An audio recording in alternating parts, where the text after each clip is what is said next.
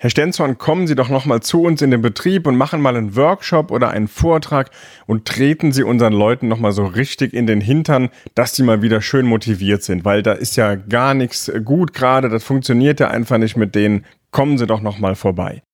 Mit der Aufgabenstellung werde ich immer und immer wieder ja, zusammengebracht und darf dann in Betriebe fahren und naja, den Mitarbeitern in den Hintern treten. Tue ich das wirklich? Nein, denn ich glaube, das funktioniert nicht. Wie Motivation von Mitarbeitern wirklich funktioniert, das hörst du jetzt in dieser Podcast-Folge. Schön, dass du da bist. Leading Your Business and Life. Leading Your Business and Life. Der Podcast für Menschen, die ihr Business und ihr Leben führen wollen. Von und mit Raphael Stenzorn. Leading Your Business and Life. Die Stimmung im Team ist schlecht und die guten Mitarbeiterinnen und Mitarbeiter fangen so langsam an, das Unternehmen ja zu verlassen, sind vielleicht schon weggegangen, wechseln zum Wettbewerb. Die Kommunikation ist einfach grauenhaft, es wird nicht mehr miteinander gesprochen, es wird mehr übereinander gesprochen. Probleme und auch Fehler werden von A nach B nach C weitergeschoben. Also es wird keine Verantwortung mehr übernommen, sondern die Verantwortung wird einfach weitergegeben oder so ein toller Spruch wie, na, dann müssen die da oben sich mal was einfallen lassen. Also Verantwortung wird auch keine übernommen. Projekte laufen schief oder es gibt unnötige Kosten durch Fehler, die da passiert sind. Es gibt hohe Kosten durch vertane Chancen, weil sich keiner verantwortlich fühlt. Abteilungen arbeiten nicht effizient zusammen. All das sind Punkte, weswegen ich häufig angerufen werde und soll dann das wieder richten in einem Unternehmen. Doch ich behaupte, dass Motivation einfach nicht funktioniert. Und deswegen ja, sträube ich mich auch dagegen, als Motivationstrainer oder Motivationscoach gesehen zu werden. Erstens bin ich überhaupt kein Coach, ich habe gar keine Coaching-Ausbildung. Motivationstrainer, gut, ich habe eine Trainerausbildung, aber ich will kein Motivationstrainer sein, zumindest nicht als solcher gesehen werden. Warum ist das so? Denn ich behaupte, Motivation als solche funktioniert nur in den allerseltensten Fällen, eigentlich fast überhaupt nicht. Es gibt Ausnahmen, da ist Motivation, also der Begriff kommt aus dem Lateinischen und heißt eigentlich bewegen, sich bewegen oder in Bewegung gesetzt werden. Und das funktioniert mal eben kurz, für einen kurzen Zeitraum durch einen Anreiz, also positiver Verstärker, oder eben durch Druck von außen, wenn dann. Und das kann kurzfristig funktionieren, weil man sich ja dann in dem Moment in Bewegung setzen muss, um dieses Ergebnis zu erhalten. Oder ich muss mich in Bewegung setzen und muss mich motivieren, nach vorne zu gehen oder den Schritt zu gehen, damit ich eine gewisse Konsequenz nicht spüre. Sowas wie Urlaubstage verfallen oder es gibt eine Gehaltskürzung etc. Das ist alles von außen. Viel wichtiger ist diese, man sagt immer Motivation von innen. Ich würde es mehr als Inspiration bezeichnen. Inspiration ist das, was ich in meinen Vorträgen mache. Warum? Weil ich glaube und es auch mehrfach bewiesen habe, dass wenn Menschen von sich aus wieder Spaß an etwas gewinnen, von sich aus in Bewegung kommen, erstens sind sie dann motiviert, ja, es geht ja ums Bewegen. Und wenn sie das aber von sich aus tun und nicht, weil das irgendjemand anderes gerade verlangt oder sagt und fordert, wenn sie das von sich aus tun, dann funktioniert das doch viel, viel besser und vor allem viel nachhaltiger, weil das von innen herauskommt. Und deswegen ist mein, ja, meine Aufgabe mehr zu inspirieren statt zu motivieren. Ich kann ja auch niemanden motivieren. Wenn da Menschen in meinem Seminar sitzen, ob das ein offenes Seminar ist, dann, dann kommen die mit und, und sagen mir, Mensch, ich will mal wieder motiviert werden. Dann sage ich, dann tut's mir leid, dann bist du hier an der Stelle falsch, ich kann dich nicht motivieren. Ich weiß, dass sie genau das meinen, was ich dort tue. Ich inspiriere und ich gebe Ideen, ich gebe Möglichkeiten, ich sorge vielleicht für Klarheit, für Strategien, für absoluten Fokus und auf einmal hat man selbst wieder Lust, nach vorne zu gehen. Auf einmal haben Mitarbeitende in einem Betrieb wieder Lust, Vollgas zu geben und für den Chef, für den Betrieb, für das Große und Ganze einzutreten und anzutreten und nach vorne zu gehen. Deshalb ist Inspiration so wichtig. Und in einem Betrieb, in dem Inspiration möglich sein soll, in dem du als Führungskraft, du als Geschäftsführer, Abteilungsleiter, wenn du es schaffen willst, dass deine Mitarbeitenden regelmäßig, dauerhaft, nachhaltig motiviert sind, dann musst du Inspirator sein. Du musst sie inspirieren. Was heißt inspirieren? Inspirieren heißt das Leben einhauchen. Und Leben einhauchen heißt, ein Hauch hat nichts mit Druck zu tun. Ein Hauch ist was Weiches. Und hier vergleiche ich es ja gerne, habe ich schon in einer der vorigen Podcast-Folgen gemacht. Gib in deinem Unternehmen sogenannte Leitplanken links und rechts und gib eine mögliche freie Wahl, auf welcher Spur fährt der Mitarbeiter oder die Mitarbeiterin. Inspirieren heißt, schaffe ein Umfeld, in dem jemand gerne arbeitet. Nimm Menschen mit ins Boot, indem du ihnen die Fragen stellst, was können wir denn hier besser machen? Wo siehst du gerade Punkte? Was könnten wir hier verbessern, schrägstrich verändern? Was sind deine Ideen? Rede mal mit deinen Mitarbeitenden über ihre Ideen, die sie haben, wie sie denn die Firma noch erfolgreicher machen würden. Du kannst dir gar nicht vorstellen, was da auf einmal für, für Ideen auf den, auf den Platz kommen. Das sind oft kleinste Kleinigkeiten, die dafür sorgen, dass Mitarbeitende sofort wieder bereit sind, Höchstleistungen für dich und für deinen Betrieb zu erbringen. Und was heißt es, wenn deine Mitarbeitenden Höchstleistungen für dich und für deinen Betrieb erbringen? Es heißt bessere Umsätze, es heißt mehr Freiheit für dich als Führungskraft, weil du nicht mit der Peitsche hinterherlaufen musst und sagen musst, wenn du nicht das tust, dann passiert das. Ich nehme ich nehm das Beispiel mit meinem Sohn. Wenn mein Sohn sein Zimmer aufräumen soll, dann kann ich immer hingehen und kann sagen, wenn, dann. Wenn du dein Zimmer nicht aufräumst, dann wird das Taschengeld gestrichen. Wenn du dein Zimmer nicht aufräumst, dann musst du, keine Ahnung, noch die Gartenarbeit mit übernehmen.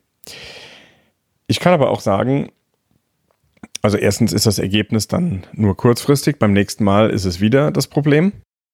Ich kann aber auch sagen, du pass auf, Sohnemann, ich würde gerne, wir haben demnächst wieder Gäste und die Gäste laufen immer an deinem Zimmer vorbei und da wäre es doch toll, wenn das Zimmer ordentlich aussieht, weil guck mal, erstens wissen die Gäste, dass es dein Zimmer ist und je nachdem, wie das Zimmer so aussieht, naja, wie fühlst du dich, wenn dein Zimmer nicht schön aussieht?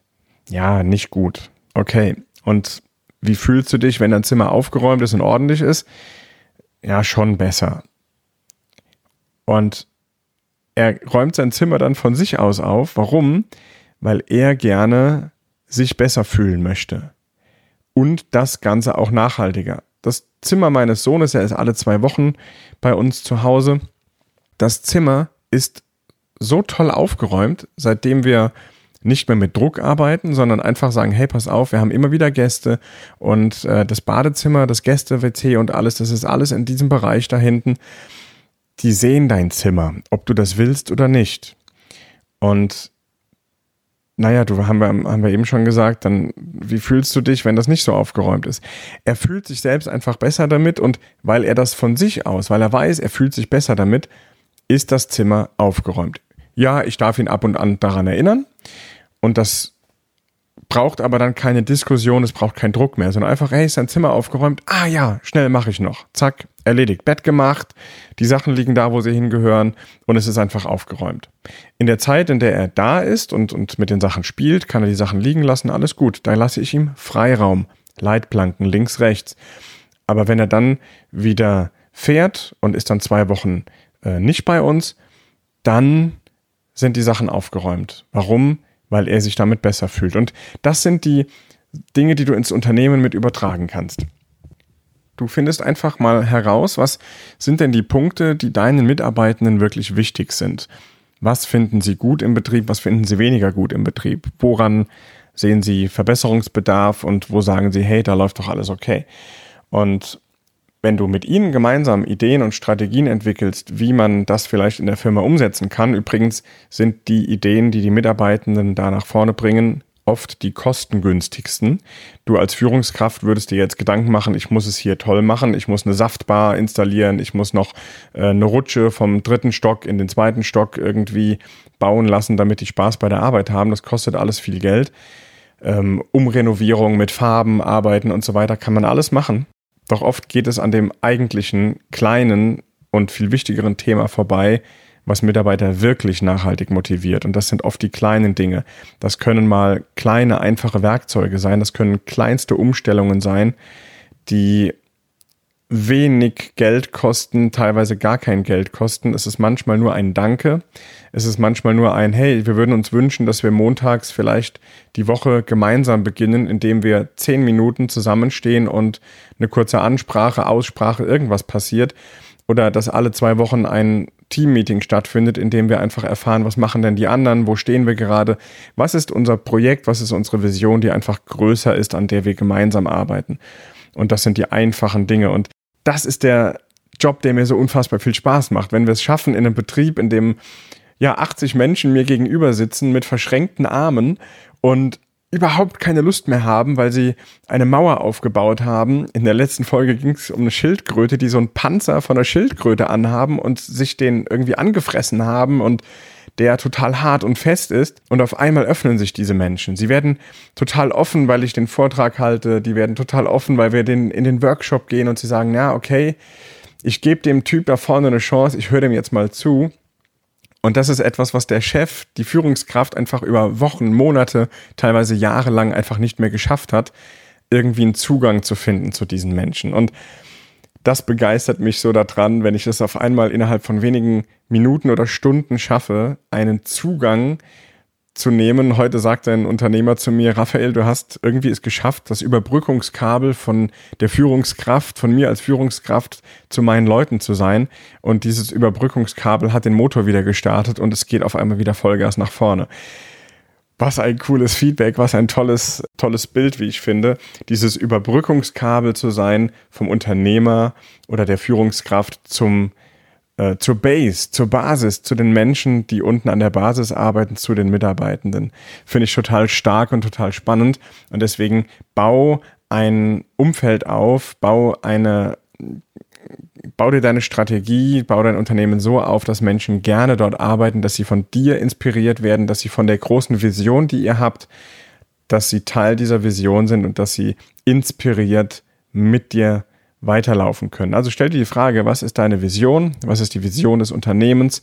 Und kennen deine Mitarbeitenden diese Vision und sind sie Teil davon? Oder kontrollierst du alles ganz stark? Willst du über alle Vorgänge informiert werden? Mischst du dich überall ein? Tja, wie soll da Inspiration stattfinden? Ich sage immer, da passiert Explosion statt Inspiration. Und das kann nur schief gehen.